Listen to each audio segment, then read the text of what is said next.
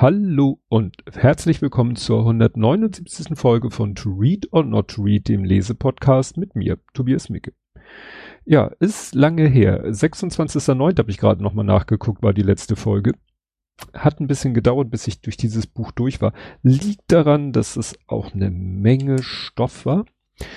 Ähm, allerdings noch rückblickend muss ich mich noch, muss ich noch, muss ich nicht, möchte ich mich gerne noch bei Hendrian bedanken. Der hat nämlich mich zu, nach der letzten Folge darauf hingewiesen, dass ein Fehler, Fehler im Feed war. Also da stimmte die Folgentitel oder irgendwas stimmte dann nicht. Habe ich dann korrigiert, merkt man natürlich nur, wenn man den Feed neu lädt. Vielleicht, ja.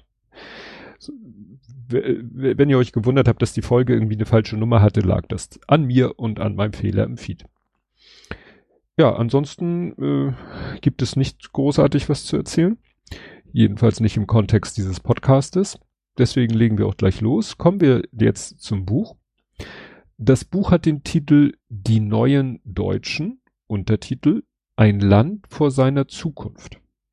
Zukunft ist hier witzig, weil ich nenne diese Folge ja auch im Untertitel alt, aber trotzdem aktuell. Das Buch ist erschienen am 12.05.2017 in der Fassung, in der ich es hier äh, lese, äh, gelesen habe. Wobei das ist jetzt klingt jetzt so in der Fassung, als wäre es irgendwie äh, eine Neuauflage, wo was geändert wurde. Nein, es ist wieder der Klassiker. Jemand veröffentlicht ein Buch und dann kommt die Bundeszentrale für politische Bildung und sagt, wow, das finden wir super interessant und deshalb ähm, bringen wir das auch raus. Also die legen das Buch dann völlig neu auf, weil Buchpreisbindung, weil die Bundeszentrale für politische Bildung äh, verkauft das Buch dann deutlich günstiger. Also so ein Standardpreis ist bei denen 4,50 Euro, egal was das Buch in Anführungszeichen regulär gekostet hat. Ja, und ich habe es in der Version gelesen äh, von der Bundeszentrale für politische Bildung und ich gucke gerade, ah, das habe ich schon 2018 gekauft. Wow. Also es ist um jetzt das nochmal sauber zu sagen, es ist im August 2016 im Rowold Verlag erschienen. Jahreszahlen sind wichtig. Im Mai 2017 ist es dann bei der Bundeszentrale für politische Bildung erschienen und ich habe es mir gekauft im, ich muss gucken, Juli 2018. Also wenn wir die älteste Jahreszahl nehmen, da wo das ur, ur ursprüngliche Buch erschienen ist, dann war das vor sieben Jahren. Das wird gleich nochmal wichtig, weil er redet von, äh, im Jahr 2016 redet er davon, ein Land vor seiner Zukunft. Könnte man ja denken, dass wir da mittlerweile schon angekommen sind. Spoiler, hm, eher nicht. Aber kommen wir erstmal zu den AutorInnen. Das ist nämlich Herfried Münkler. Herfried Münkler ist Jahrgang 51, deutscher Politikwiss Politikwissenschaftler mit Schwerpunkt politische Theorie und Ideengeschichte. Lehrte als Professor am Institut für Sozialwissenschaften der Humboldt-Universität zu Berlin. Er wurde durch seine Forschung zu Machiavelli bekannt. Im Oktober 2018 wurde er emeritiert, also so nennt man, glaube ich, Ruhestand beim Professor. Der hat viele, viele Bücher geschrieben, teilweise zu sehr historischen Themen. Hier geht es um etwas recht zeitnahes. Das Buch hat er nicht alleine geschrieben, sondern zusammen mit seiner Frau, die heißt Marina, ich wollte gerade Marianne sagen, Marina Münkler, Jahrgang 60. Äh, und hier steht nur äh, sozusagen unter dem ersten Absatz der Wikipedia, ist eine deutsche Literaturwissenschaftlerin. Okay. Gut, hat auch hier, aber im gesamten Artikel steht, Wikipedia-Artikel steht noch ein bisschen mehr. Sie ist auch Übersetzerin für Englisch, Latein und Italienisch und halt Literaturkritikerin für verschiedene, also hessischen Rundfunk, österreichischen Rundfunk und so weiter und so fort. Und sie hat dieses Buch mit ihm, mit ihrem Mann zusammengeschrieben. Jetzt äh, was habe ich noch? Verlag habe ich gesagt, meine Fassung, Bundeszentrale für politische Bildung, ursprünglich Rowold Verlag. Dann habe ich mich gefragt, wie bin ich auf dieses Buch gestoßen? Ich weiß es nicht mehr. das ist immerhin jetzt schon mehr als fünf Jahre her. Das Buch hat fünf Jahre in meiner Bücherkiste gelegen, bis ich das dann endlich mal jetzt gelesen habe. Warum? Komme ich gleich zu. Es gibt eigentlich zwei Möglichkeiten. Erste Möglichkeit, ich bekomme den Newsletter von der Bundeszentrale für politische Bildung und da sagen sie halt auch mal so hier Buch XY gibt's bei uns. Dagegen spricht, dass das schon dass es erst ein Jahr nach Erscheinen bei der Bundeszentrale für politische Bildung ich da erst das gekauft habe. Hm.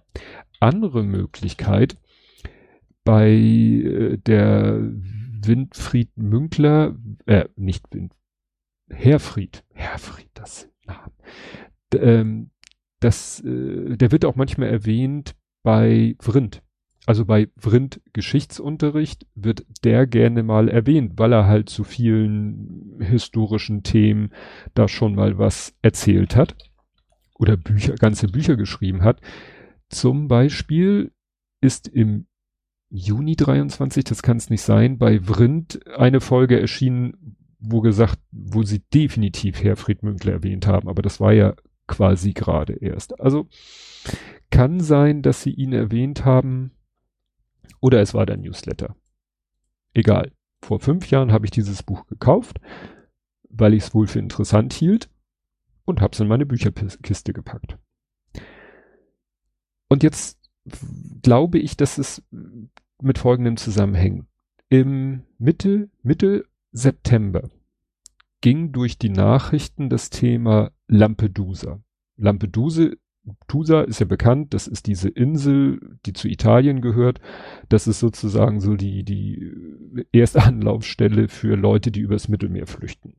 Und da ist die Situation schon vor Jahren ja mal eskaliert, weil einfach die Leute in größerer Zahl da ankamen, als sie, ja, sag ich mal, amtlich abgewickelt werden konnten, um dann ihren weiteren Weg zu gehen. Und es begab sich halt im September diesen Jahres, dass da wieder die Situation eskalierte, was so blöd wie das klingt, wohl auch mit dem Wetter zusammenhing. Es gab da ja so ein, wie heißt das? Hurricane mit Medic Medicane, so ein Hurricane über dem Mittelmeer, wodurch wohl eine längere Zeit keine Boote fahren konnten und dann wurde sozusagen, dann hat sich das Wetter beruhigt und dann kam sozusagen ja, das klingt jetzt blöd, so die ganzen Boote, die vorher ja sich irgendwie aufgestaut hatten. Auf jeden Fall ging durch die Nachrichten, oh Lampedusa, so und so viele hunderte, tausende.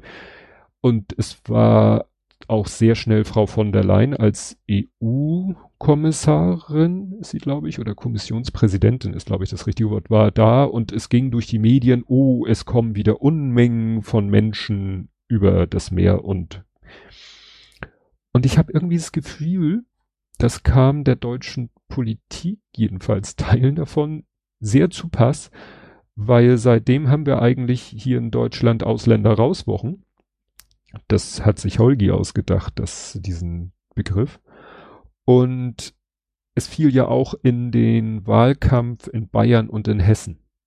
Und ich glaube, denen kam das auch unheimlich gut zu Pass. So alle anderen Themen, die ja viel zu in Anführungszeichen komplex sind, wie zu wenig Wohnraum, zu wenig dies, äh, zu wenig Kita-Plätze, Probleme in der Bildung, alles was das so ist, äh, war dann so wisch vom Tisch, auch so Klima und so, ne? Alles weg vom Tisch, nur noch Migration, Migration, Migration. Wobei man wieder sagen muss, dass Flucht und Migration sind zwei verschiedene Dinge. Komme ich, glaube ich, auch nochmal drauf. Und ich glaube, dass das für mich der Anlass war zu sagen, ich wusste ja, die, dieses Buch habe ich immer wieder mal in die Hand genommen. Und ich glaube, das war der Grund, dass ich sagte, so, jetzt liest du das mal. Weil die neuen Deutschen, ein Land vor seiner Zukunft, was ist damit gemeint? Ich lese mal, ich habe, mache es mir wieder ganz einfach. Das wird jetzt auch eine etwas andere Folge, merkt man vielleicht schon. Ähm, ich werde sehr viel vorlesen aus dem Buch. Ich hoffe, dass es kein Problem ist, jetzt unter so, so Urheberrecht, weil ich kommentiere das ja auch alles und im Verhältnis zur Gesamtmasse ist es wiederum verschwindend wenig. Ähm, und die In ich lese jetzt einfach mal die Inhaltsangabe, die ich glaube ich vom großen A, vom Verlag, keine Ahnung, wo die her ist. Also, Deutschland ist aus seiner Behaglichkeit gerissen worden. Die, in Anführungszeichen, Flüchtlingskrise hat die Grundprobleme unserer Gesellschaft sichtbar gemacht und gezeigt, dass das alte Deutschland unwiderruflich vergangen ist.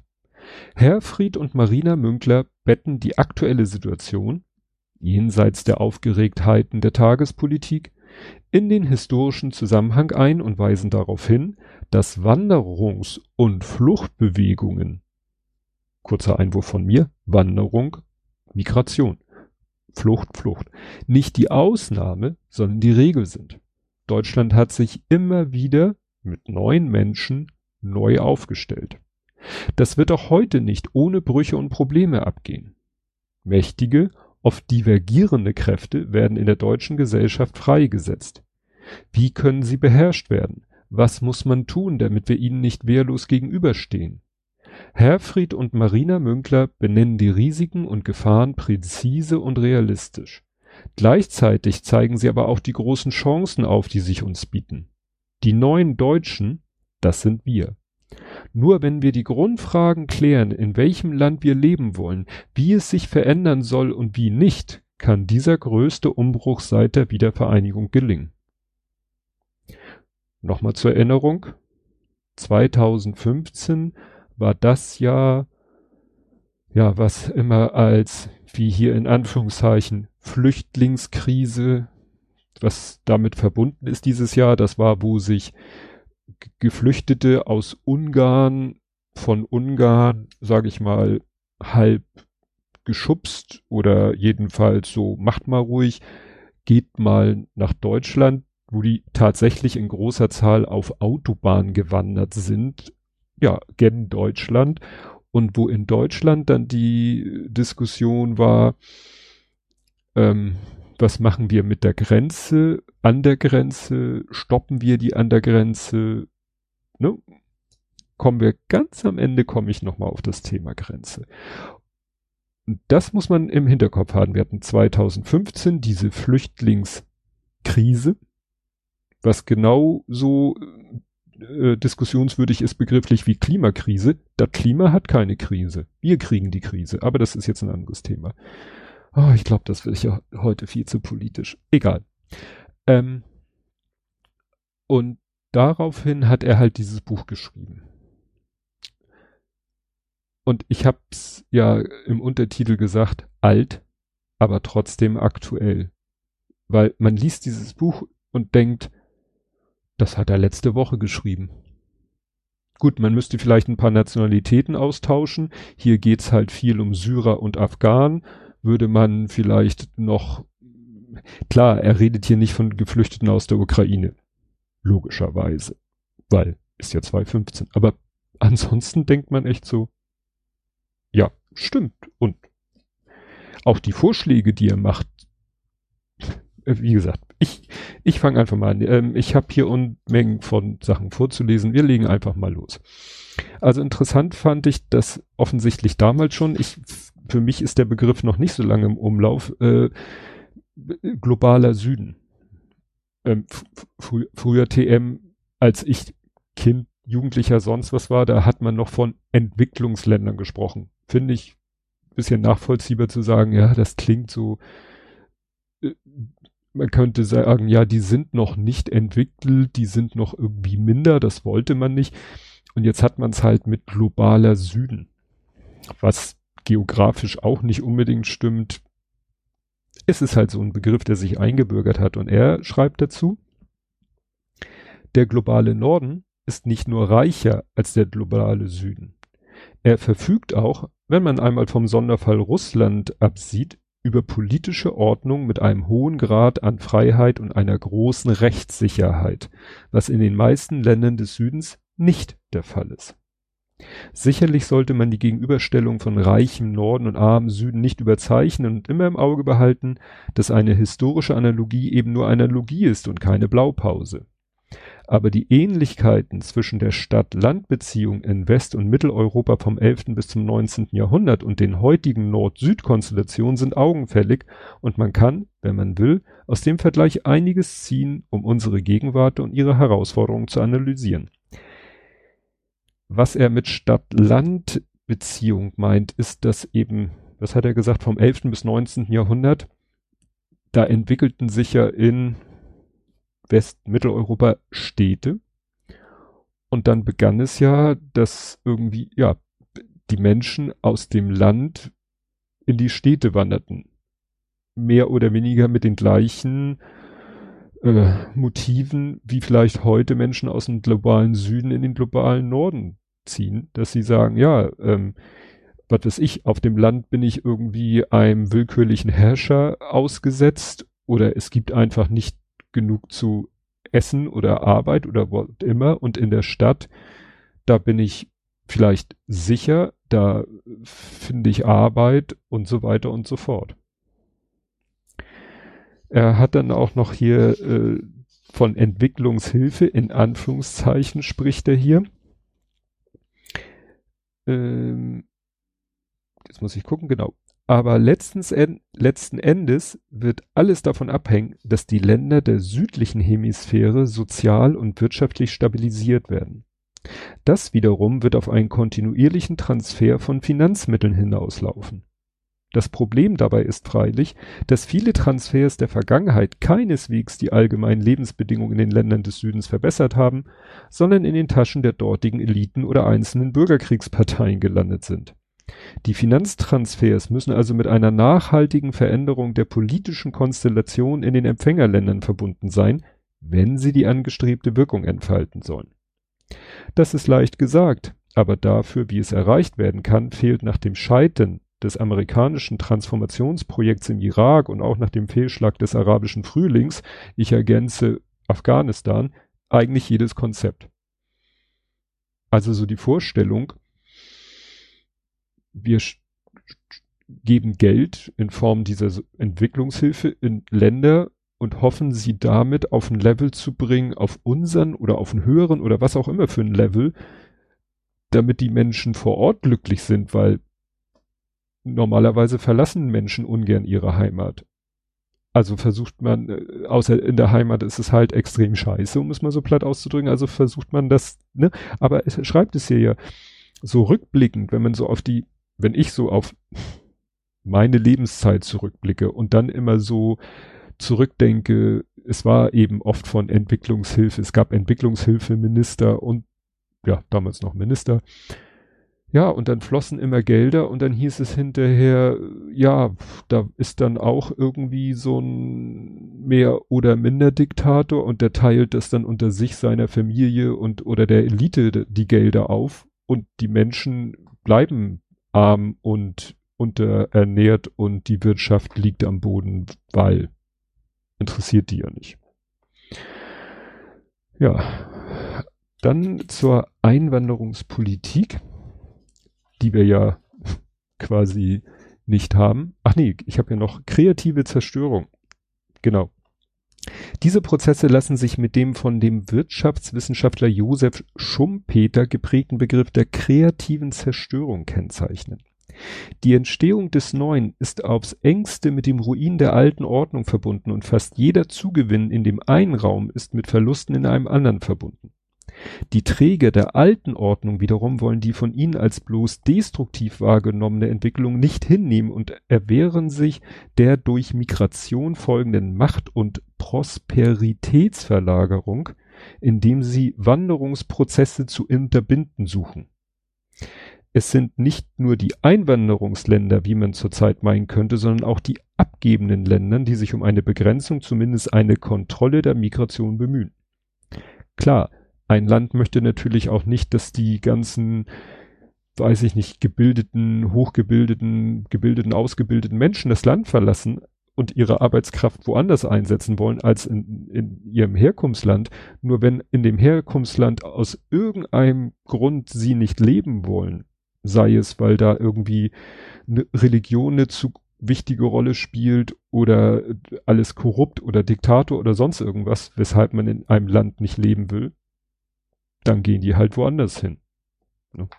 Also das wäre dann, da kommen wir später nochmal zu, halt Push und nicht Pull. Genau, Einwanderungspolitik. Da geht es um die deutsche Einwanderungspolitik. So, ist erstmal rückblickend so auf, äh, ja, auch in Anführungszeichen Gastarbeitern und so und Gast kommen, aber auch bitte wieder gehen. Man hat sich diese Realität nicht gestellt, sondern an der politischen Lebenslüge, kein Einwanderungsland zu sein, festgehalten und deswegen keine strategisch ausgerichtete Einwanderungspolitik betrieben. Hätte man das getan, so hätte man aus dem an der Einwanderung nach Deutschland Interessierten nach dem Vorbild des kanadischen oder australischen Punktesystems die dafür am besten geeigneten auswählen können. Mit Blick auf die unausgewählt ins Land kommenden, gekommenen Syrer, Iraker und Afghanen wurde schon bald die Klage laut, das seien nicht die richtigen, in Anführungszeichen, da sie nicht die Ausbildungsvoraussetzungen mitbrechen, die in Deutschland gebraucht würden. Das aber heißt zunächst nur, dass man mehr in die Neuankömmlinge investieren muss, um sie zu denen zu machen, die man braucht. Ja. Das ist ja, das wurde auch letztens irgendwo gesagt, ja, Kanada, was hatte er noch als Beispiel? War das nicht auch Australien? Na, jedenfalls halt so Länder, die, ja, die sich das aussuchen können, wen sie nehmen, weil da können die Leute halt nicht mal so einfach hin, einfach in Anführungszeichen. Ne? Also klar, wenn du sagst, äh, ich bin hier aus der, weiß ich nicht, Sahelzone und hier ist alles Kacke, nach Kanada oder Australien, die können sich das, also ja, ihr wisst, worauf ich hinaus will. Und die haben wir, hier schreibt halt so ein Punktesystem, da kann man sich äh, quasi um ja, Arbeitsvisum oder so bewerben und dann wird gesagt, was kannst du denn, was hast du denn zu bieten? Ja, ja dann äh, geht es um saisonale Arbeitsmigration, also dass äh, früher TM es Arbeitsmigration gab, dass Leute eben irgendwo hingegangen sind, um zu arbeiten und wieder zurückgegangen sind. Also klar kann man sagen, Deutschland die Gastarbeiter, aber er hat ja auch noch ein anderes Beispiel.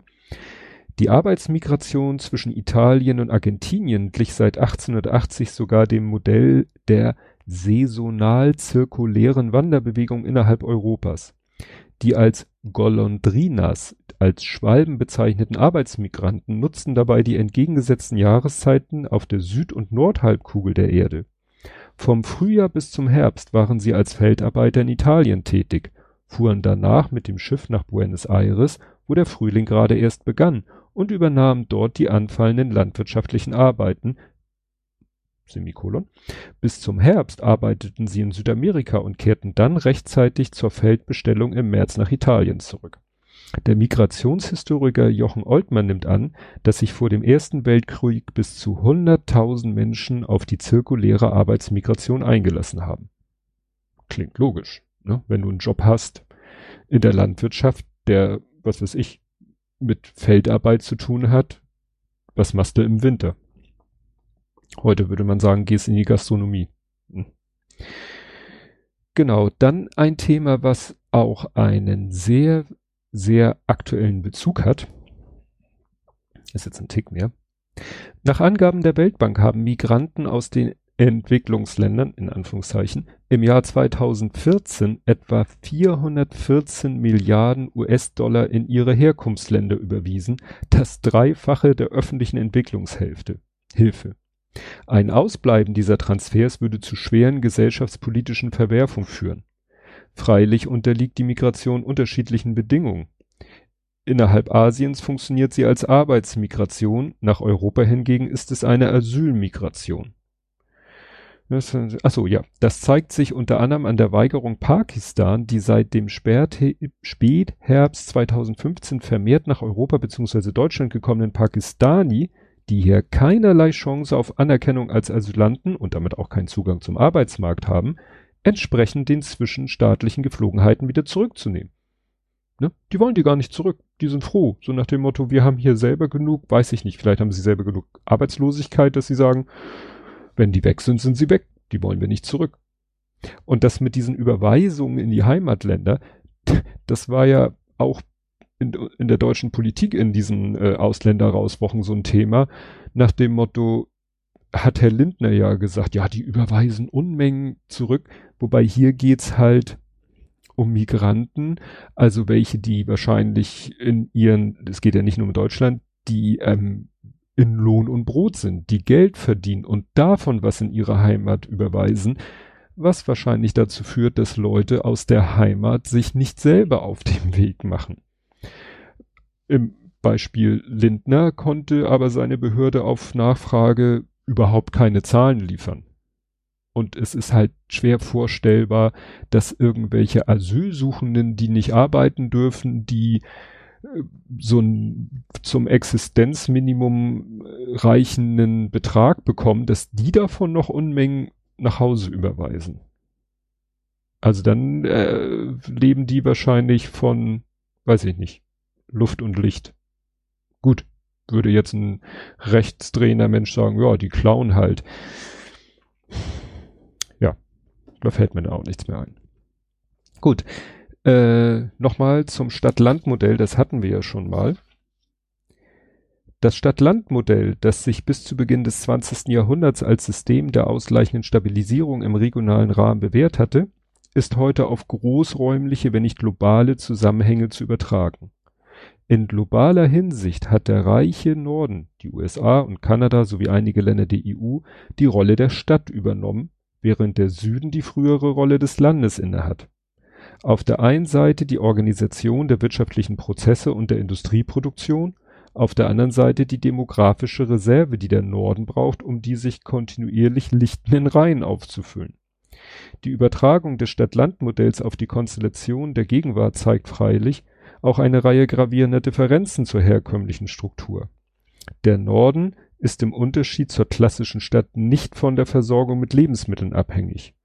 Der Süden ist seinerseits nicht mehr ländlich strukturiert, sondern weist eine Reihe von Megacities auf, die eine weitaus größere Bevölkerungszahl haben als die Städte des reichen Nordens. Ne? Also so ganz ist ja nicht so, dass es im globalen Süden keine großen Städte gibt. Zur Zukunft der Stadt hat er dann auch noch was. Oder ich sage immer er, sie im Sinne von er und seine Frau. Auch einen sozial vorsorgenden Wohnungsbau wird es in der Welt des verallgemeinerten Nomadentums nicht mehr geben, denn es gibt dann auch keine feste, fest Ortsansässigen mehr, die ihn für ihresgleichen, die ihn, den Wohnungsbau, für ihresgleichen betreiben. Vielmehr werden in den Megacities, die sich an den Knotenpunkten der globalen Netzwerke befinden, gated Cities entstehen. Eingefriedete, umzäunte Stadtteile mit entsprechendem Sicherheitspersonal und daneben Slums, in denen die Armen leben, die kaum für das Lebensnotwendige aufkommen können und zusehen müssen, wo sie bleiben. Das haben wir ja teilweise schon. Also gated Cities gibt es schon. Also gated Communities. Gated Cities ist so ein Traum einiger Menschen, die gab ja ja so ein Projekt, das einige Mal so ein sich von in Amerika oder in, irgendwo in Mittel irgendwo wollten sich so Leute mal so einem einem Staat eine Ecke Land abkaufen und dann sagen so und das da dürfen wir jetzt machen, was wir wollen. Wir haben unsere eigene Polizei, Müllabfuhr, Krankenhaus, alles selber. Ne, so, wir machen so unseren Staat im Staat der dann aber natürlich nicht unbedingt demokratisch ist, sondern monetarisch. Genau, dann hat er noch was hier zur äh, nochmal Stadt versus Land. Das unterscheidet die Stadt vom Land, wo die Fremden in Anführungszeichen einverleibt werden, so dass sie nach einiger Zeit nicht mehr als Fremde erkennbar sind. Bleiben sie fremd, so werden sie den ländlichen Raum wieder verlassen. Bleiben sie dort, gleichen sie sich den Alteingesessenen an. Ich muss mal gucken. Ja, mehr wollte ich dazu gar nicht vorlesen. Ach doch, doch, doch. Ich, ist immer schwer. Ich müsste mir eigentlich eine zweite Markierung machen, wo ich aufhören will zu lesen. Die Stadt, die Großstadt jedenfalls, ist der Raum, wo der Fremde und das Fremde dauerhaft fremd bleiben können, wenn sie dies wollen. Der Ort der Multiethnizität, der Vielsprachigkeit und der unterschiedlichen religiösen Bekenntnisse. Die deutsche Bevölkerungsstatistik zeigt am Ende des 20. Jahrhunderts, dass 80 Prozent der Ausländer, aber nur 58 Prozent der Deutschen in Städten mit über 100.000 Einwohnern leben. Die Ballungs, jetzt hier ein Zitat, die Ballungsräume im Westen Deutschlands haben einen doppelt so hohen Migrantenanteil wie die ländlichen Räume, die Kernstädte sogar einen dreifach so hohen Anteil. Es ist darum auch nicht verwunderlich, dass die meisten Flüchtlinge, die jetzt nach Deutschland kommen, in größeren Städten und nicht auf dem Land in Kleinstädten oder Dörfern leben wollen. Im kleinstädtisch-dörflichen Bereich ist es aber, ist aber die Integrationschance vergleichsweise größer als in der Großstadt, weil die Fremden hier zu sozialen Kontakten mit den Eingesessenen gezwungen sind. Ja, da kommt er nachher aus zu. In so einer Großstadt können halt sich, kommen wir später zu, Parallelgesellschaften bilden, wo, ja, man unter sich bleiben kann, wenn man will. Man kann aber auch erstmal dort einen Einstieg, einen Fuß fassen und sich von dort aus integrieren. Ne? Wenn einem die Möglichkeit gegeben wird. Genau, jetzt kommen wir zur Gesellschaft im Wandel. Ich habe so viel vorgelesen, ich habe hier immer meine Notizen, ich habe heute Nachmittag das alles nochmal durchgelesen und trotzdem weiß ich nicht mehr genau, was zu jedem Stichwort kommt. Das, die Erkenntnis ergibt sich dann meistens beim Vorlesen. Die westlichen Demokratien haben den Konflikt zwischen dem Festhalten am Alten und der Akzeptanz des Neuen gemäß den Regeln demokratischer Mehrheitsentscheidung institutionalisiert. Dabei stehen konservative und fortschrittliche Parteien miteinander in Konkurrenz. Den nach West- und Nordeuropa gekommenen Flüchtlingen ist dieser Modus der Entscheidungsfindung oft fremd, weil sie an eine traditionell hochgradig festgelegte Lebensführung gewöhnt sind. Daraus erwachsen eine Reihe von Missverständnissen und Konflikten, sowohl zwischen Aufnahmegesellschaft und Migranten als auch in den Reihen der Neuankömmlinge selbst. Nicht wenige sind damit überfordert und zählen sich darum umso stärker auf die mitgebrachten Traditionen zurück, die sie dann auch gegenüber den Familienangehörigen durchzusetzen versuchen. So nach dem Motto, wenn man es nicht schnafft, die Menschen schnell zu integrieren, dann ja, ziehen sie sich vielleicht tatsächlich zurück und in ihre Tradition. Ich weiß nicht, ob das noch kommt, dass, ja, ich glaube, das kommt nachher noch, dass manche dann vorher gar nicht vielleicht auch so ideologisch oder religiös unterwegs waren, aber dann aus Frust sich dahin zurückziehen. Gut, Gesellschaft im Ach nee, ich muss hier ab und zu mal weiter scrollen, damit ich nicht immer wieder die, die gleichen Sachen mir durchlese, also in meinen Sendungsnotizen durchlese. Dann kam noch etwas, das hat jetzt nichts großartig mit dem Buch zu tun, das fand ich nur interessant, weil ich diesen Begriff schon oft gehört hatte, oftmals im militärischen Kontext. Hier wird er erklärt, so ganz beiläufig. Zur Abwehr der Cholera richtete das preußische Militär ein Cordon sanitär ein, der das weitere Vordringen des Bakteriums, ich weiß gar nicht, um welches Bakterium es geht, ach so, Cholera, nach Westen stoppen sollte und deswegen von niemandem passiert werden durfte.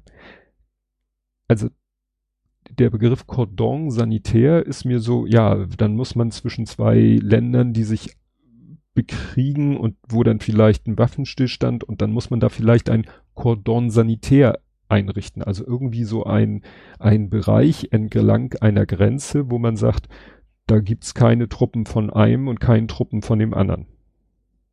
Das fand ich interessant, weil ich diesen Begriff halt schon mal gehört hatte. Gut, dann kommen wir wieder zu den Begrifflichkeiten. Er schmeißt die zwar auch mal durcheinander, er redet auch mal von Flüchtlingen und im nächsten Satz von Migranten und meint eigentlich das Gleiche, aber eigentlich sind es halt zwei verschiedene Sachen. Ich muss gucken, bin ich auf der richtigen Seite. Genau. Auf diese Weise entstanden Grauzonen. Moment. Ja, es geht halt um den Unterschied politische Flüchtlinge und Arbeitsmigranten. Auf diese Weise entstanden Grauzonen, mit denen das juristische Regulationssystem des Staates überfordert war. Einerseits, weil man nur einen Teil der abgelehnten Asylbewerber abschieben konnte oder wollte. Andererseits, weil humanitäre Hilfsorganisationen die Praxis des juristischen Sortierens als inhuman und in Widerspruch zu den Wertbindungen unserer Gesellschaft skandalisierten. So entstand mit dem, Zitat, abgelehnten, aber geduldeten Asylbewerber eine Zwischenfigur, die sich mit der Zeit als Schreckgespenst der gesellschaftlichen Integration von Migranten und Flüchtlingen herausstellte. Und das ist ja auch das, wo, wo es bei unseren aktuellen Ausländer-Rauswochen dann auch immer geht, so. Ne? Asylbewerber, abgelehnte Asylbewerber, geduldete, Aufenthaltsrecht, Arbeitserlaubnis, diese ganzen Faktoren, die da alle eine Rolle spielen. Und wo dann gesagt wird, ja, wir müssen die, die abgelehnten, ne, sagte ja auch Scholz hier, äh, konsequenter abschieben, die ja abgeschoben werden dürfen. Stellt sich raus, sind gar nicht so viele. Ne? Ja, und das macht die, äh, die Lage so kompliziert. Da kommt er später nochmal wieder drauf. So, dann sind wir bei, genau, ich habe es dann genannt, Schrödingers Asylbewerber. Äh, das ist Deutschland Ende 2014 etwa eine halbe Million abgelehnte, aber geduldete Asylbewerber gab. Ich weiß jetzt nicht, was die aktuelle Zahl ist. Nach den illegalen, also illegale Migranten gibt's ja eigentlich nur, die sich heimlich ins Land und sich nicht zu erkennen geben und nicht Asyl beantragen, sondern quasi, ja, im Untergrund oder ohne alles, sind diese abgelehnten, aber geduldeten Asylbewerber der zweite kaum zu bewältigende Problemfall der Integration. Aus Gründen der Wirtschaftlichkeit werden ihnen keine Sprach- und Integrationskurse angeboten. Dies lohnt sich angeblich nicht, weil sie ja ohnehin nicht bleiben dürfen und sie selbst bemühen sich auch nicht darum, da sie dies unter den gegebenen Bedingungen nicht als Investition in ihre Zukunft ansehen. So werden sie zum Kern einer Parallelgesellschaft, in der Ausschluss und Selbstausschluss zusammenkommen. Wer eine erfolgversprechende Integrationspolitik betreiben will, muss dieses Problem angehen und lösen. Und das hat er vor effen sieben Jahren geschrieben. Rege ich mich gerade auf? Ein bisschen. Nur ein bisschen. Und es ist halt, ich habe hier mehrmals stehen History Repeating. History Repeating, weil dann kommt hier das Thema ähm, Geldleistung, Sachleistung, Geldleistung.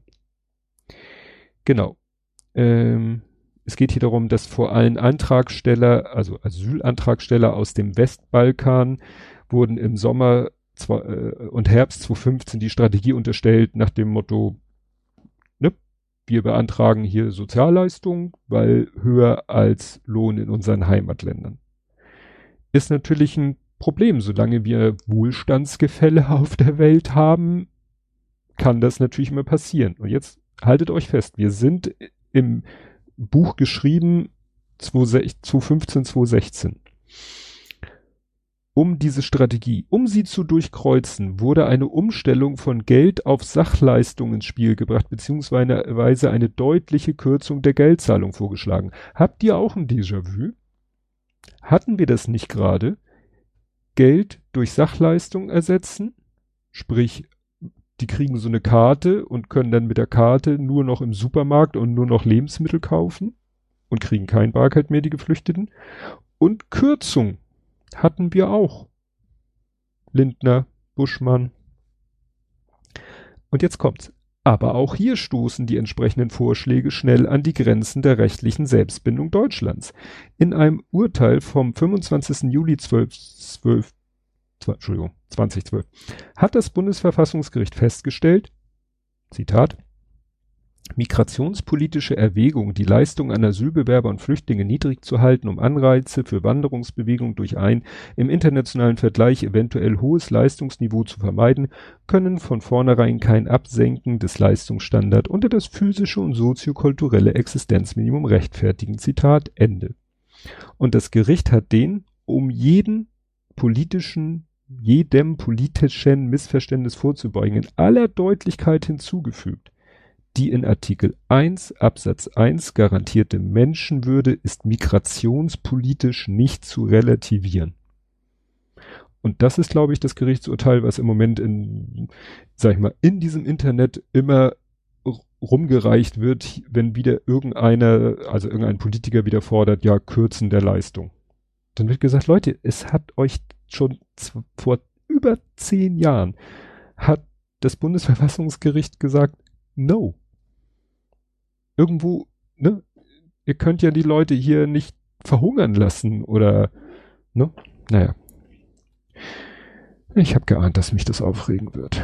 Ich sollte nicht solche politischen Bücher lesen, aber es war mir vorher auch gar nicht so klar. Das merkt ihr ja selber, wie das äh, und gerade in diesen Wochen hätte ich das Buch vor drei Jahren gelesen, wäre es mir es wäre mir nicht am Arsch vorbeigegangen, aber es hätte mich wahrscheinlich nicht so bewegt, wenn nicht gerade die letzten zwei Monate so gewesen wären, wie sie waren. Okay, weiter im Text.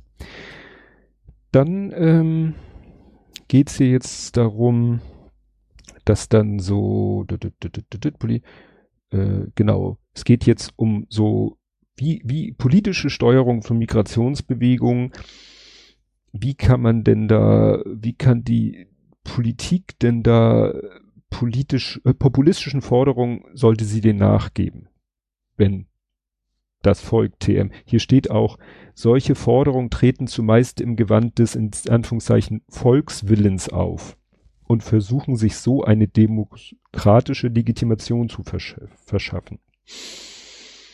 Folgt man den Demoskopen, so ist nicht auszuschließen, dass es für einige dieser Forderungen tatsächlich eine Mehrheit in der Bevölkerung gibt. Wer daraus aber Legitimation, wenn nicht gar den Zwang zu einer entsprechenden Politik ableitet, übersieht den Kompositcharakter des demokratischen Rechtsstaats. Dieser ist sowohl dem Demokratie als auch dem Rechtsprinzip verpflichtet und der Ausgleich zwischen beidem findet dadurch statt, dass der Volkswille vom Recht, von Recht und Gesetz begrenzt ist. Gesetze können nur durch ein formal anspruchsvolles und dementsprechend zeitaufwendiges Verfahren geändert werden. Kurz, es ist nicht alles rechtsfähig, was die Mehrheit des Volkes will. Auf diese Weise ist die Offenheit der Gesellschaft zumindest zeitweise Einschub von mir bis zur nächsten Wahl, gegen einen zuwiderlaufenden Mehrheitswillen des Volkes geschützt da musste ich an ein Interview von Herrn Reul, äh, Innenminister NRW, das er gerade bei Lage der Nation gegeben hat, wo der auch damals davon geredet hat, ja, er spürt ja in der Bevölkerung und dem muss man ja auch irgendwie ne, nachkommen. Wo ich denke, hm, das ist interessant. Wir brauchen also keine Wahlen mehr, wir brauchen keine Parlamente mehr. Wir setzen einfach irgendwelche Leute an die Spitze und die machen dann das, was sie meinen, was das Volksempfinden ist. Nein. Denn wenn das Volksempfinden aufgrund von Stimmungsmache etwas, ja, ein, ein Forderung stellt, die aber unserem Rechtsstaat und unserer Verfassung widersprechen, sorry, dann geht das halt nicht dann, jetzt hätte ich meine gesagt, dann wählt euch Leute, die die Gesetze ändern, so wie ihr es gerne hätte. Aber ich glaube, ich sollte das nicht so beschreien. Aber ich erwarte von Politikern, die gewählt wurden, dass die sich an die Gesetze halten.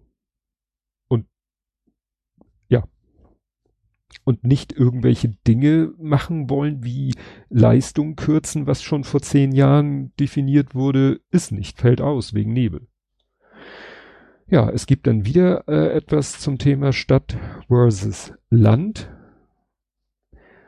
Ne, wieder haben wir ja auch hier viel. Jetzt äh, ging es ja darum, die Kommunen sind überfordert, die Städte auch. Und dazu äh, finde ich das hier ganz passend. Die Stadt ist zwar der Ort der Fremden, hm, Moment, ist zwar der Ort der Fremden, aber die städtischen Kapazitäten, also jetzt muss ich nochmal, ne, ist, wir hatten ja vorhin viele Fremde wollen gerne in die Städte.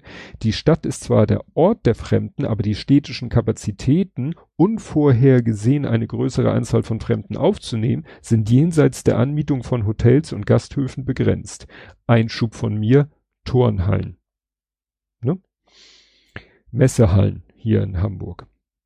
Das klassische Dorf dagegen ist von der Mentalität her zwar Fremden gegenüber nicht aufgeschlossen, hat aber erhebliche Kapazitäten, sie zu beherbergen. Da dachte ich so, aha, ja gut, da sind Äck Ackerflächen, die man mit Containern zustellen kann, wie das ja teilweise passiert. Aber er schreibt ja auch, Fremden gegenüber nicht aufgeschlossen. Das führt dann ja halt zu solchen Fällen, dass auf, was weiß ich, 500 Dorfbewohner kommen 300 Geflüchtete. Tja, sehe ich auch schwierig. Also insofern, ja, gleichmäßiger verteilen.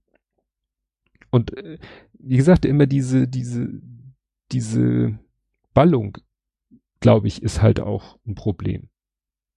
Ne? Weil die, weil diese Ballung, so, so, sofern sie von außen herbeigeführt ist, ja auch meistens nicht homogen ist.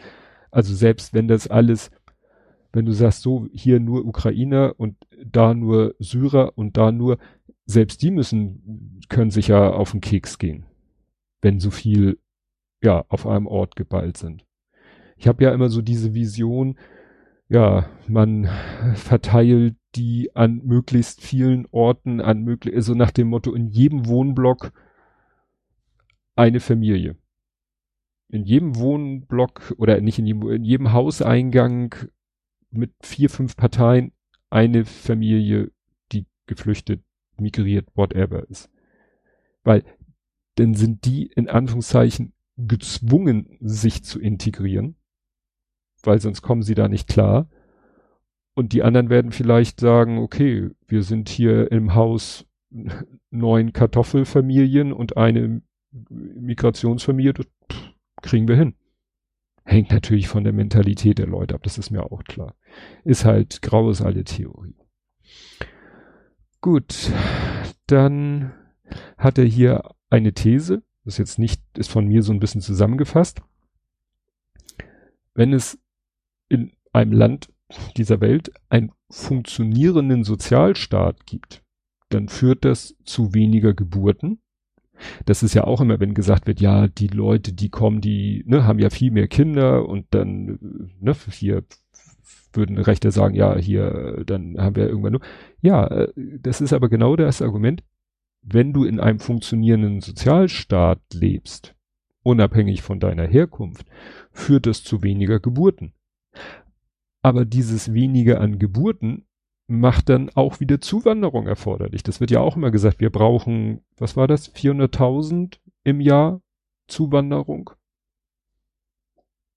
Dieses Jahr hatten wir, glaube ich, bisher 300.000, würde ich sagen, sollen nicht erfüllt. Ich weiß, dass es eine Milchmädchenrechnung ist, don't add me. Ja, dann hat er nochmal das Thema Arbeitsmigration. Ne, wir hatten ja gesagt, Migration Wanderung nennt man das eher, wenn es um Arbeitssuche geht.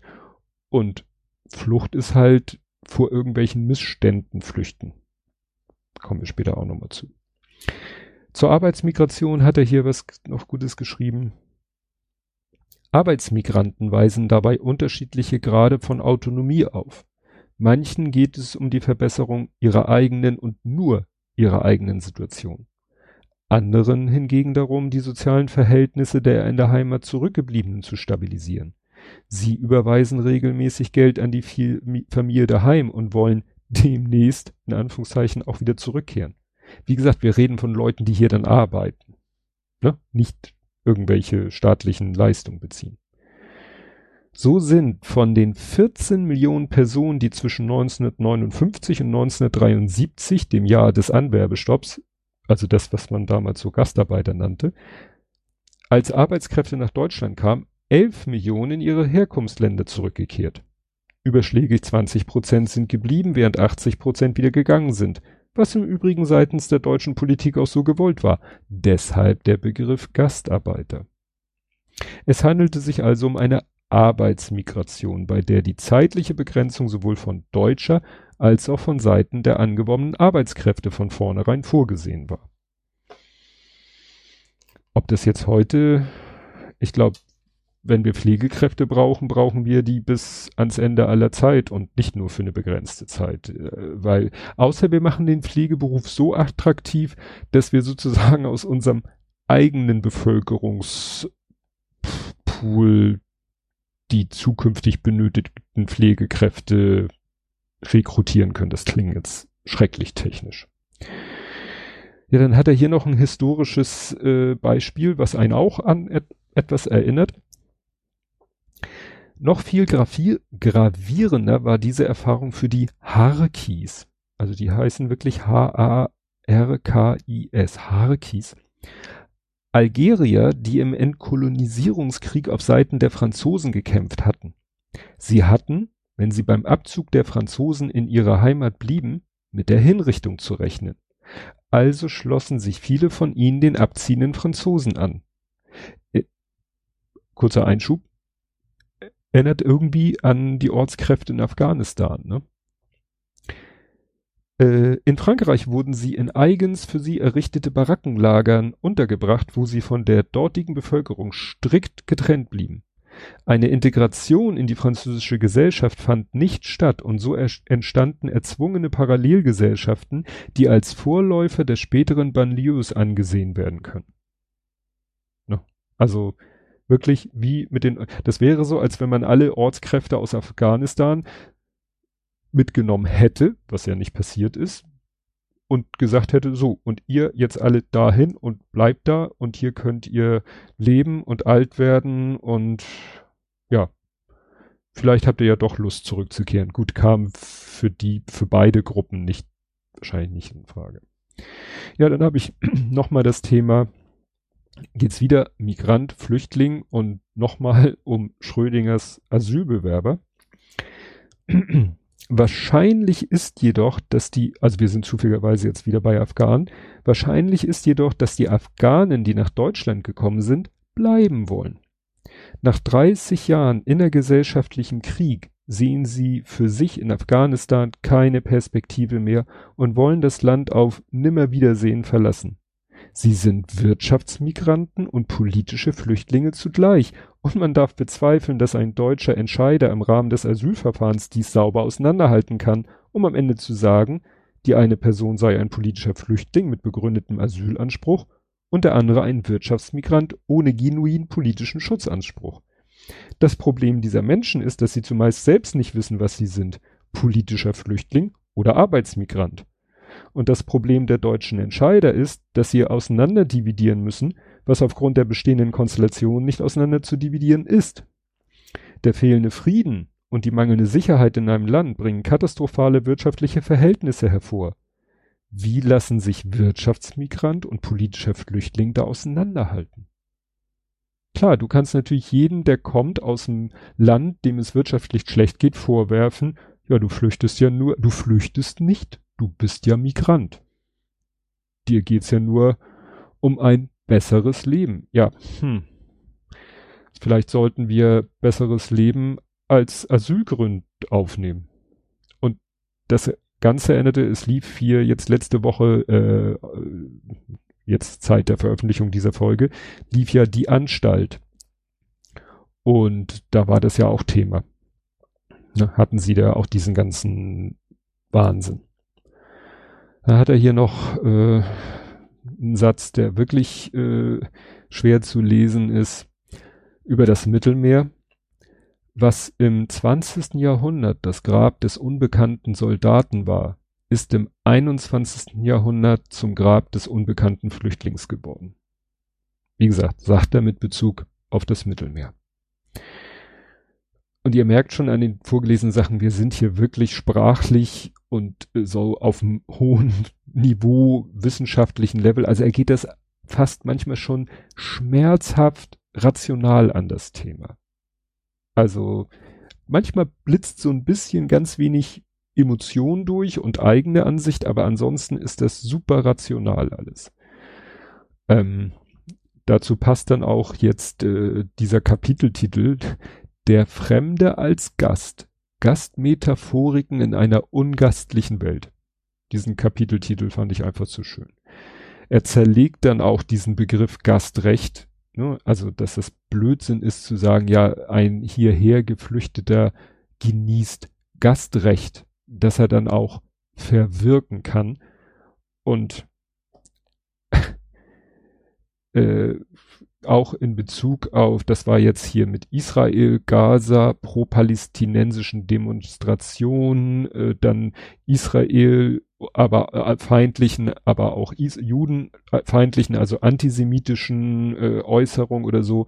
Und da hat ähm, auch Karin, wer ist das? Karin, Karin Prien, das ist die CDU-Vizechefin in äh, Schleswig-Holstein, irgendwas Schleswig-Holstein, ich glaube, da ist ja auch Bildungsminister, die hat sowas gesagt wie, wer gegen Israel Hass verbreitet, verwirkt sein Gastrecht. Ne? Also dieses, dieser Begriff vom Gastrecht, der vor sieben Jahren schon, sage ich mal, missbraucht wurde. Immer noch. Ja. Dann kam hier ein Zitat, was sehr lang ist ähm, und wo es, also die, es geht der Abschnitt heißt hier normative Selbstbindungen im Umgang mit Bürgerkriegsflüchtlingen. Doppelpunkt. Menschenrechte, Solidarität, Barmherzigkeit. Und dann geht es hier, es geht um einen französischen Namen, verzeiht mir, ich würde sagen Michel de Montaigne, Montaigne, schreibt er hier französischer Essayist. Und von dem liest er hier ein längeres Zitat vor, das ich fast in voller Länge wiedergeben muss, damit es Sinn ergibt. Ähm so. Ich hätte es kaum geglaubt, ehe ich es gesehen habe, dass es so scheuselige Seelen geben könne, die um reinen Mordlust will, reiner Mordlust willen Mord begehen, andere Menschen zerhacken und ihnen die Glieder abhauen, ihren Geist anspannen, um unbekannte Foltern und neue Todesarten zu erfinden, ohne Feindschaft, ohne Vorteil, ohne anderes Ziel, als sich am ergötzlichen Schauspiel der erbärmlichen Gebärden und Zuckungen des kläglichen Ächzen und Wimmerns eines qualvoll mit dem Tode ringenden Menschen zu weiden. Denn dies ist der äußerste Grad, den die Grausamkeit erreichen kann. Und als ich das gelesen habe, musste ich doch sehr schlucken, weil das natürlich, wenn man an den Krieg in der Ukraine denkt, an Orte wie, wie Bucha und andere Orte, Bilder, Videos, ich habe da, also Videos habe ich zum Glück keine gesehen. Es, ich habe, sage ich mal, textliche Beschreibungen schon mehr gelesen, als mir lieb ist. Ähm, auch klar, 7. Oktober Israel, was Hamas äh, Menschen da anderen Menschen angetan haben.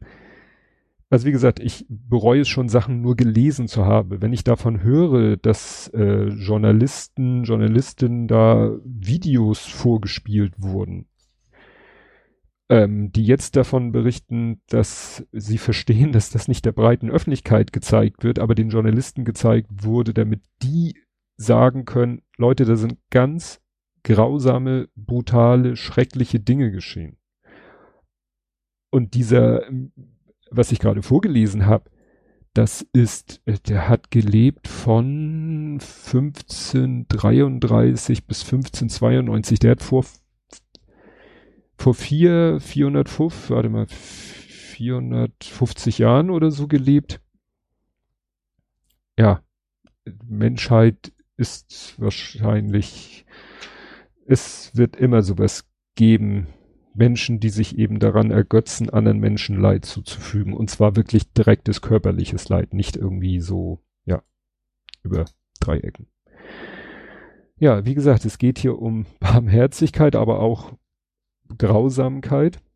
Und da hat er hier auch geschrieben, es hat in der politischen Debatte über die Flüchtlingsfrage freilich auch Formen von Hartherzigkeit gegeben, in denen diese ganz offen aufgetreten ist und sich der Grausamkeit bis auf Tuchfühlung angenähert hat. Etwa als einige AfD-Politiker den Gebrauch von Schusswaffen gegen Flüchtlinge als Ultima Ratio forderten, um diese am Grenzübertritt nach Deutschland zu hindern. Jens Spahn hat auch gesagt, ja, ne, dann muss halt an den EU-Außengrenzen mit physischer Gewalt gegen Flüchtlinge vorgegangen werden.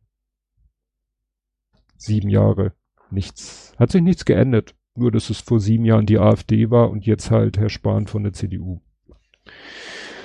Ja, dann kommt ein interessanter Text, der fernab, fernab vom Thema, also den kann man so nehmen und einfach so für sich hinstellen ohne das Thema drumherum. Ist jetzt sehr lang. Okay. Also einleitend ist schon der Text ähm, natürlich auf das Thema bezogen. Seit Beginn der massenhaften Zuwanderung von Flüchtlingen hat sich in der deutschen Gesellschaft eine Kluft aufgetan, wie man sie wenige Monate zuvor für unvorstellbar gehalten hätte. Sicherlich hat es immer wieder Warnung vor einer Spaltung der Gesellschaft gegeben, aber die bezogen sich durchweg darauf, dass das untere Drittel der Gesellschaft oder auch nur die 10 bis 20 Prozent am deren unteren Rand von der Wohlstandsentwicklung abgehängt und dauerhaft prekarisiert worden seien. Oder es wurde vor einer Abspaltung der reichsten Personen beziehungsweise Familien vom Rest der Gesellschaft gewarnt, also eine Entwicklung, bei der die Reichen immer reicher werden und sich vom oberen Segment der gesellschaftlichen Mitte mehr und mehr absetzen. Wenn gelegentlich von einer Spaltung der gesellschaftlichen Mitte selbst die Rede war, so beruhte das auf der These, dass sich der obere und der untere Teil der sozioökonomischen Mitte immer stärker voneinander entfernen und der Mittelstand, Stand, also die die Ordnung der Republik tragende Schicht abhanden gekommen könnte. Diese Warnung stützen sich zunächst freilich weniger auf in Deutschland erhobene sozialstrukturelle Daten, als vielmehr auf Entwicklung, wie sie in den USA seit längerem zu beobachten waren. In der Annahme, dass US-amerikanische Prozesse sich nach einem Jahrzehnt in Deutsch, in Europa wiederholen, übertrug man dies auf Deutschland. Mit einer genuin politischen Spaltung, die sich auf Fragen des kulturellen Selbstverständnisses bezieht und geradewegs durch die Mitte der Gesellschaft geht, damit hatte keiner gerechnet. Mehrere Faktoren haben zu einer mit großer Intensität ausgetragenen Debatte geführt, wie es sie in Deutschland seit dem Streit über die Ostpolitik Willy Brandts nicht mehr gegeben hat. Dabei kamen zwei äußere Herausforderungen und eine innere Entwicklung zusammen die Euro-Krise und die Flüchtlingskrise sowie der Umstand, dass seit der Kanzlerschaft und dem Parteivorsitz Angela Merkels die CDU immer weiter in die politische Mitte gerückt ist, dabei einige eigentlich sozialdemokratische Themen übernommen und eine ganze Reihe von Konservativen und Nationalen aufgegeben hat.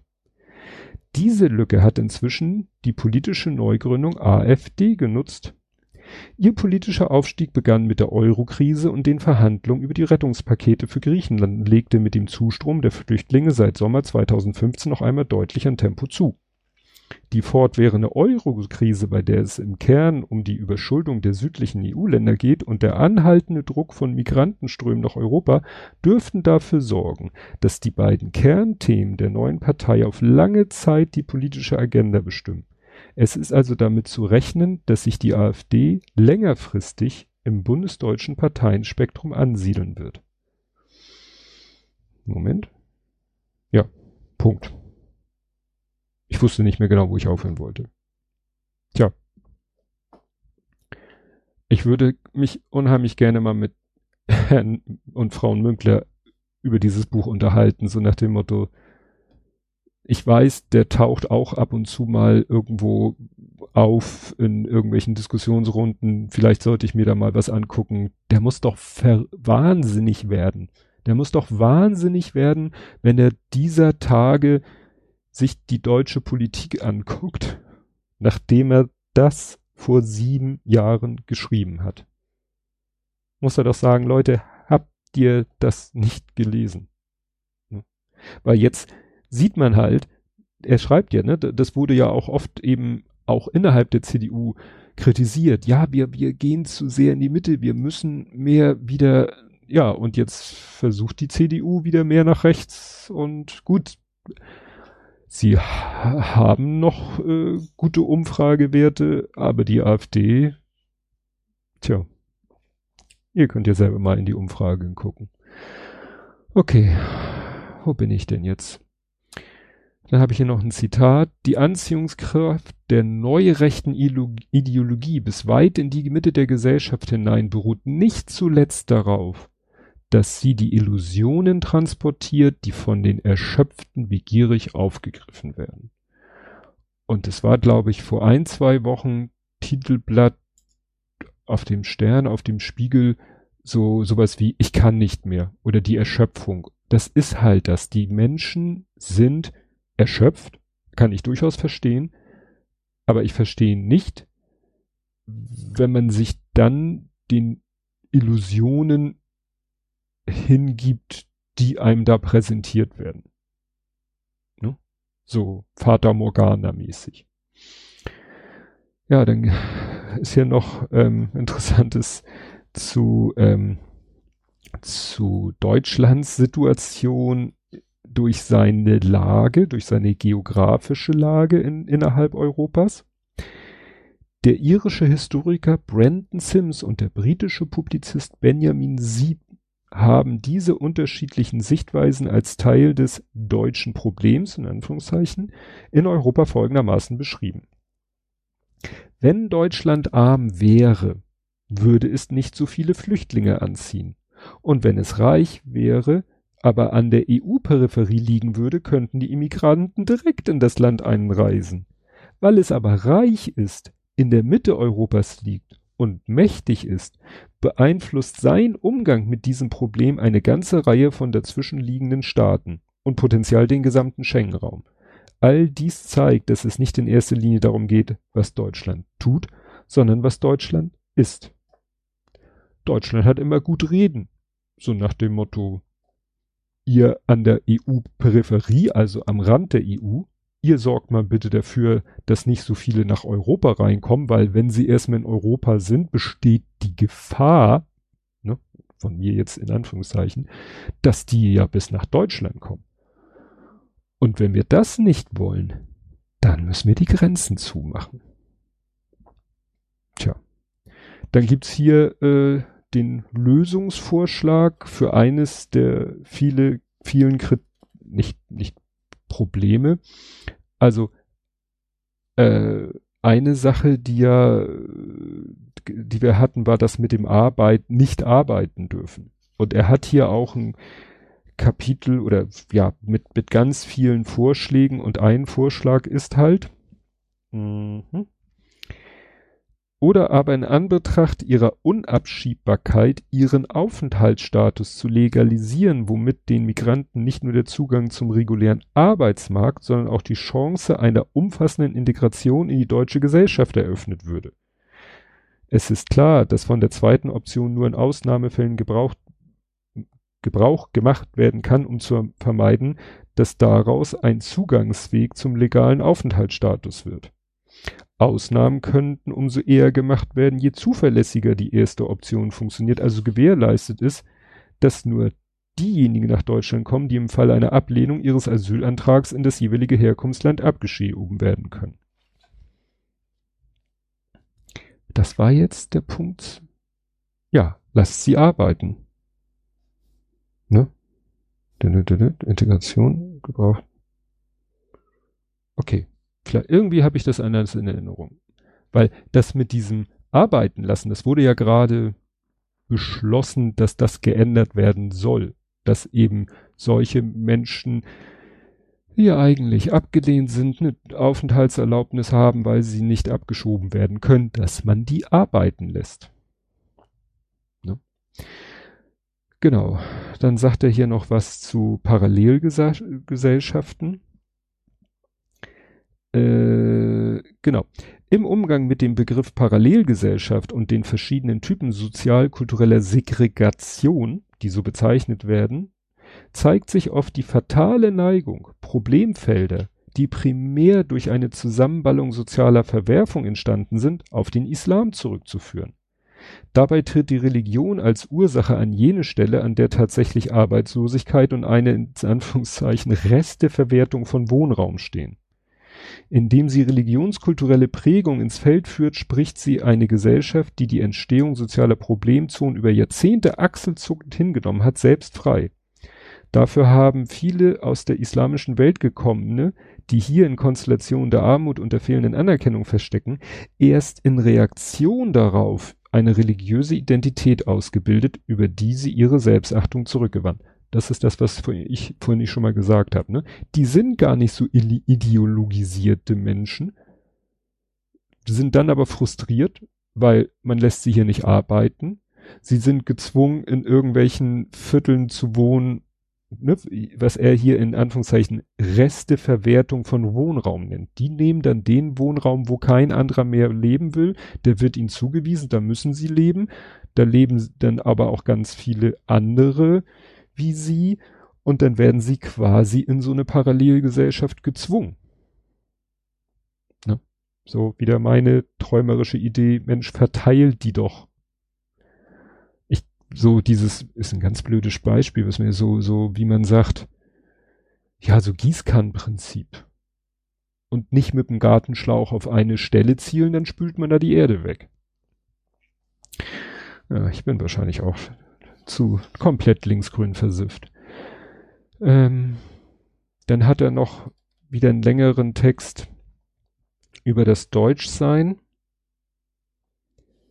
Aber ich glaube, in Anbetracht, dass ich hier jetzt schon über eine Stunde quatsche, versuche ich das mal zusammen zu ver ja, da wird dann halt gesagt so mit diesem christlichen Abendland. Ne? Pegida hieß ja auch patriotische Europäer gegen die Islamisierung des Abendlandes. Plötzlich hatten es alle mit dem Abendland, christlichen Abendland, christlich-jüdischen Abendland.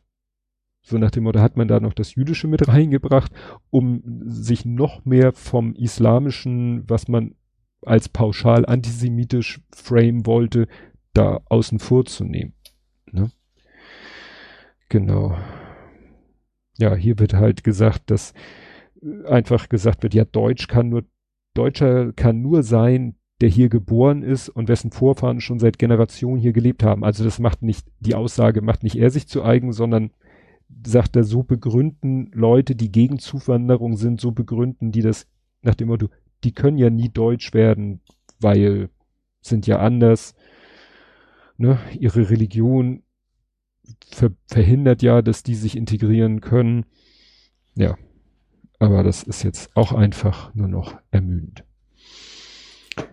Gut, ähm, ich weiß nicht, ob das hier in dem Buch so steht, weil er redet auch von Pull-Faktoren und Push-Faktoren und wird ja gerne gesagt, so ja, es gibt wissenschaftlich erwiesen keine Pull-Faktoren. Also was ich jetzt irgendwo gelesen habe, ich glaube nicht in diesem Buch, irgendwo habe ich gelesen, Pull-Faktoren sind sowas wie ja eine freie, also liberale Gesellschaft, ein funktionierender Rechtsstaat und eine halbwegs gut florierende Wirtschaft.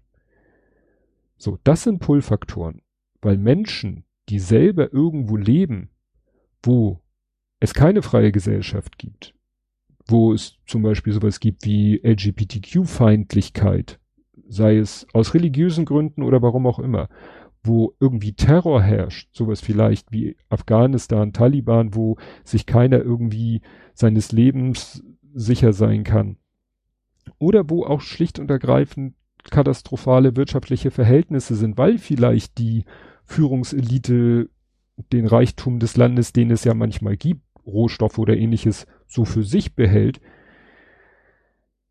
Das sind dann halt Push-Faktoren.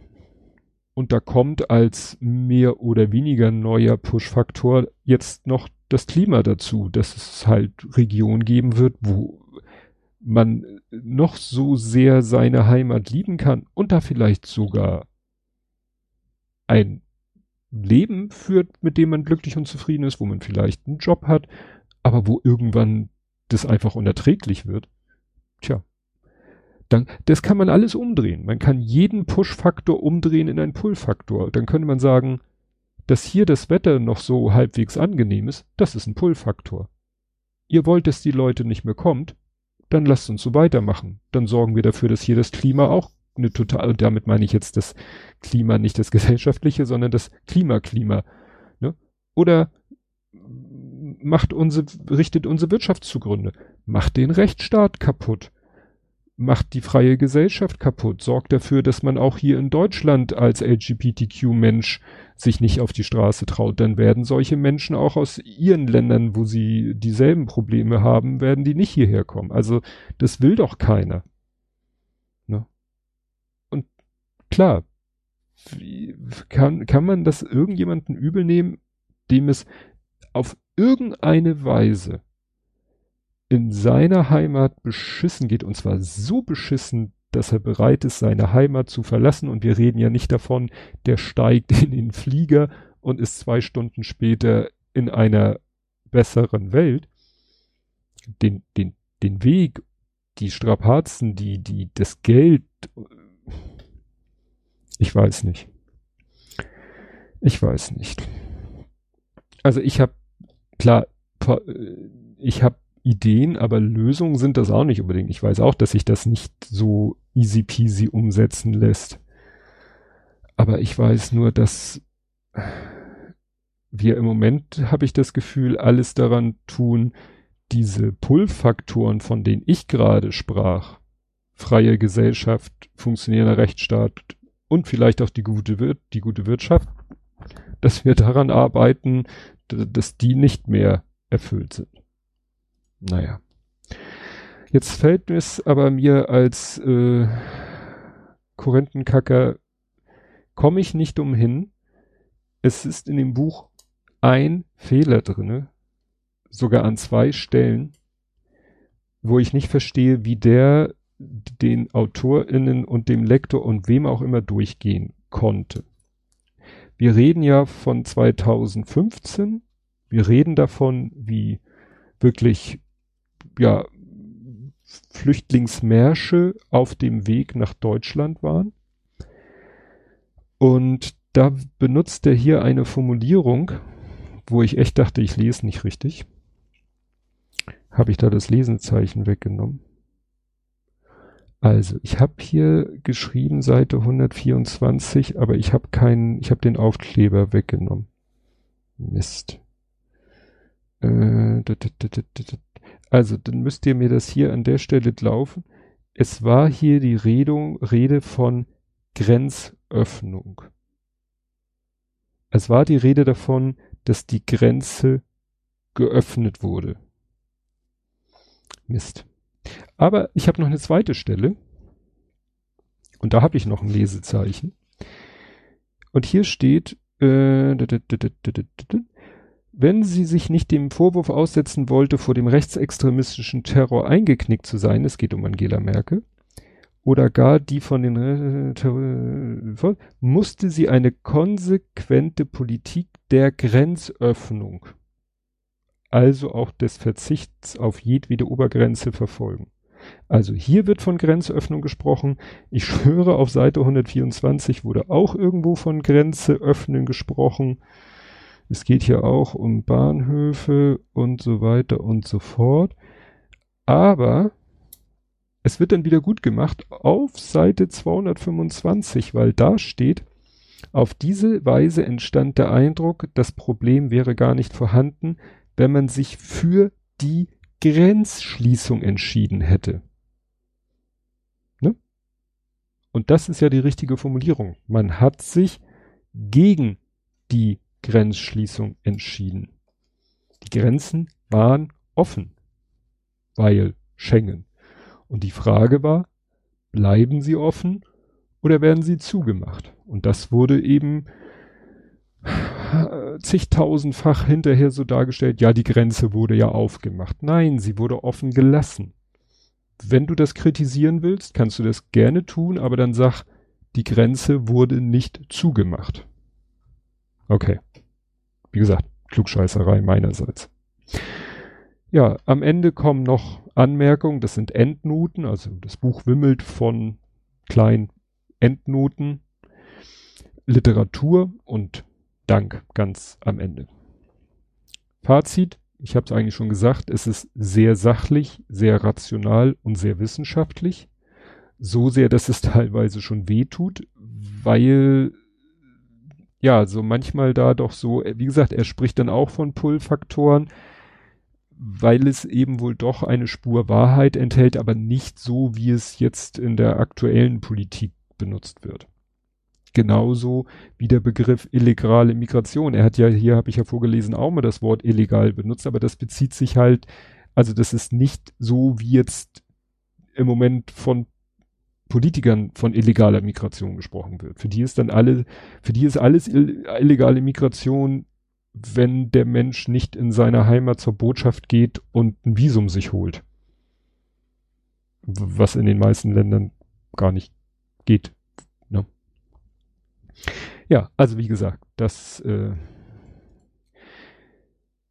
es hat äh, ich, ich bin ja immer nicht so, es ist hier, mich würde mal interessieren, dass äh, die, äh, nicht die gedruckte, die gebundene Fassung, also das hier von der BP, B ist wie so oft sehr klein gedruckt, sehr kompakt. Also es ist viel Stoff, deswegen habe ich auch so lange gebraucht. Und es liest sich halt auch nicht gerade so frisch von der Leber weg. Es ist schon, es verlangt einiges vom Lesenden. Aber das soll es jetzt wirklich zu diesem Buch gewesen sein. Wow, hartes Stück Arbeit. Ja, ich, jetzt kommt auch erstmal was ganz, ganz Leichtes. Ich habe jetzt schon mal vor ein, zwei Tagen angefangen, ein neues Buch zu lesen. Das ist eine ganz leichte Lektüre in jeder Hinsicht. Wird auch, glaube ich, nicht so lange dauern. Ich bin mir sicher, wir sprechen uns dieses Jahr nochmal. Für die, die das hier zeitnah hören. Aber ansonsten würde ich sagen, war es das für heute und ich sage jetzt nur noch Tschüss.